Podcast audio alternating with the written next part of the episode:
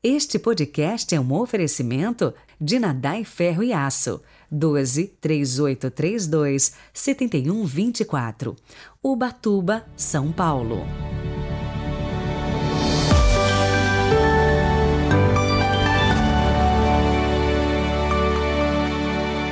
Olá, sejam muito bem-vindos a este sábado, dia 26 de fevereiro de 2022. Espero que esteja bem aí com você e com a sua família, viu?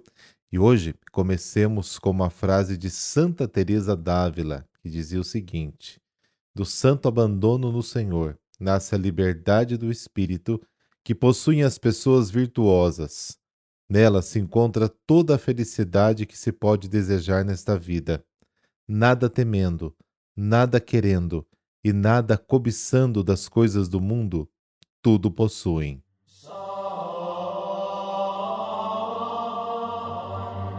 Pelo sinal da Santa Cruz, livrai-nos Deus, nosso Senhor, dos nossos inimigos. Senhor nosso Deus, fonte de salvação, fazei que o testemunho de nossa vida exalte sempre a vossa glória e mereçamos cantar nos céus o vosso louvor eternamente. Amém.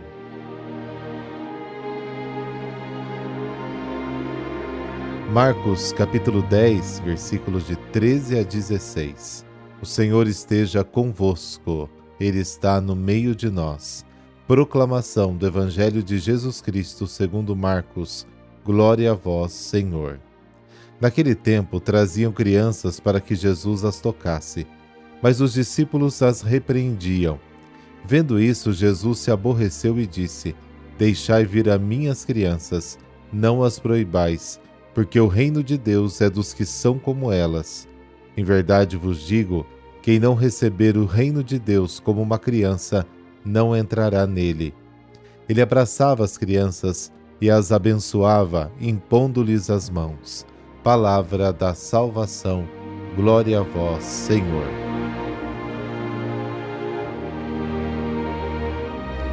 O Evangelho de ontem ontem mostrou o conselho de Jesus sobre a questão dos grandes e os pequenos e os excluídos. O Evangelho de ontem, os conselhos sobre a relação entre homem e mulher, marido e esposa. O Evangelho de hoje traz os conselhos sobre a relação entre pais e filhos. Com os pequeninos e os excluídos, Jesus pediu máximo acolhimento. Na relação homem-mulher, ele exigia a máxima igualdade. Agora, com as crianças, ele pede a máxima ternura. Trouxeram as crianças a Jesus para que ele pudesse tocá-las. Os discípulos queriam detê-lo. Por quê?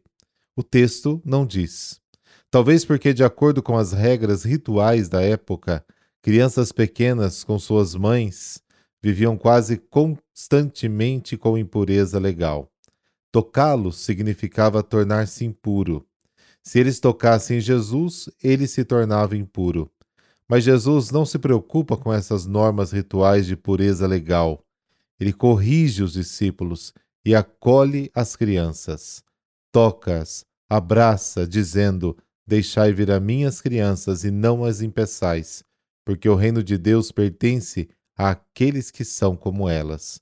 E comenta: Em verdade vos digo: quem não acolher o reino de Deus como uma criança, não entrará nele.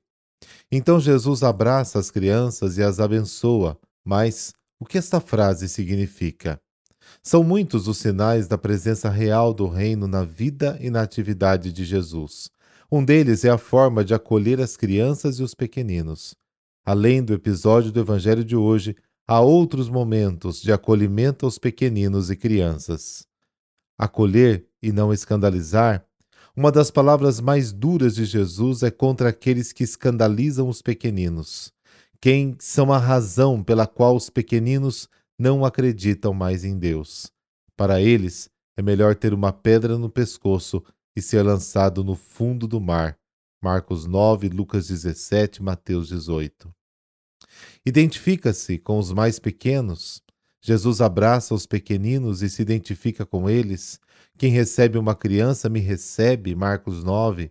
E todas as vezes que fizestes essas coisas a um destes meus irmãos mais pequeninos, a mim o fizestes. Mateus 25. tornar-se como crianças. Jesus pede aos discípulos que se tornem como crianças e aceitem o reino como eles. Caso contrário, não é possível entrar neste reino. Faz das crianças professores de adultos, e isso não é comum. Geralmente fazemos o contrário. Defender o direito que as crianças têm. Quando Jesus, entrando no templo, derruba as mesas dos cambistas, são as crianças que mais gritam: Hosana ao filho de Davi. Mateus 21. Criticado pelos sacerdotes e escribas, Jesus os defende e invoca as Escrituras em sua defesa. Ser grato pelo reino presente nos pequeninos. A alegria de Jesus é grande quando percebe que as crianças ou os pequeninos compreendem as coisas do reino que ele anunciava ao povo. Pai, eu te agradeço. Jesus reconhece que os pequeninos entendem as coisas do reino, às vezes melhor que os doutores. Acolhimento e cuidado. São muitas as crianças e jovens que ele acolhe, cuida ou ressuscita. A filha de Jairo, de 12 anos, a filha da mulher cananeia, o filho da viúva de Naim, o menino epilético, o filho do centurião, o filho do funcionário público, a criança com os cinco pães e os dois peixes. Lembra da multiplicação?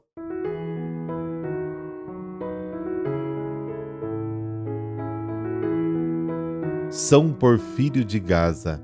Nasceu na Tessalônica em 353 e morreu em Gaza em 420. São Porfírio nasceu de uma família rica e com 25 anos mudou-se para o Egito, onde entrou no monastério de Esquete, no deserto. Cinco anos depois, ele viajou para a Palestina para visitar os lugares santos e residiu numa caverna perto do Rio Jordão por mais cinco anos em profunda solidão. Neste período, ele adoeceu profundamente e resolveu gastar seus últimos dias em Jerusalém, onde poderia estar perto dos lugares onde Jesus viveu. Sua austeridade era tão grande que a doença agravou e ele só podia visitar os lugares santos apoiado num pedaço de madeira. Um amigo seu, chamado Marcos, propôs ajudá-lo, oferecendo seu braço, mas Porfírio recusou a ajuda, dizendo: Eu vim até a Palestina para procurar o perdão dos meus pecados e não devo procurar o conforto de ninguém, dizia Porfírio. Neste sofrimento ele viveu alguns anos com um olhar sereno e feliz. Só uma coisa ainda o incomodava: sua riqueza deixada na Tessalônica. Um dia chamou seu amigo Marcos e lhe deu ordens para ir até sua casa e vender suas propriedades. Três meses depois, seu amigo retornou trazendo grande quantia em ouro. Porfírio recebeu com alegria, pois estava completamente recuperado de sua enfermidade. O santo explicou ao amigo que dias antes, durante um acesso de febre, ele tinha sentido vontade de caminhar até o Calvário. Lá chegando, ele teve uma queda como um desmaio e pensou ter visto Cristo na cruz. Implorou ao Mestre que o levasse com ele para o paraíso. Jesus então apontou-lhe a cruz e pediu que ele a carregasse. São Porfírio tomou então a cruz nos ombros e, quando acordou, estava completamente recuperado da doença. O santo distribuiu então seus bens entre os pobres da Palestina. Para sobreviver, Porfírio aprendeu a fazer sapatos e tornou-se um grande sapateiro. No fim da vida, Porfírio retornou para Gaza, foi ordenado bispo e passou a defender a fé contra o ataque constante dos pagãos.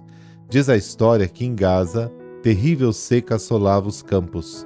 Os pagãos culpavam os cristãos e não queriam receber Porfírio entre eles.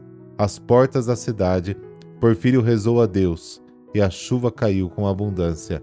Assim ele foi reconhecido pelos cidadãos de Gaza e pôde entrar na cidade. Porfírio retirou do maior templo da cidade os ídolos pagãos e construiu uma igreja grande, consagrada em 408. Na ocasião de sua morte, sua diocese era toda cristã, conforme o testemunho de seu amigo Marcos, que escreveu a biografia do santo. Ó Deus, que aos vossos pastores associaste São Porfírio de Gaza, animado de ardente caridade e da fé que vence o mundo. Dai-nos por sua intercessão perseverar na caridade e na fé, para participarmos de sua glória. por Cristo nosso Senhor. Amém. Abençoe-vos o Deus Todo-Poderoso, Pai, Filho, Espírito Santo. Amém. Excelente sábado para você e para toda a sua família.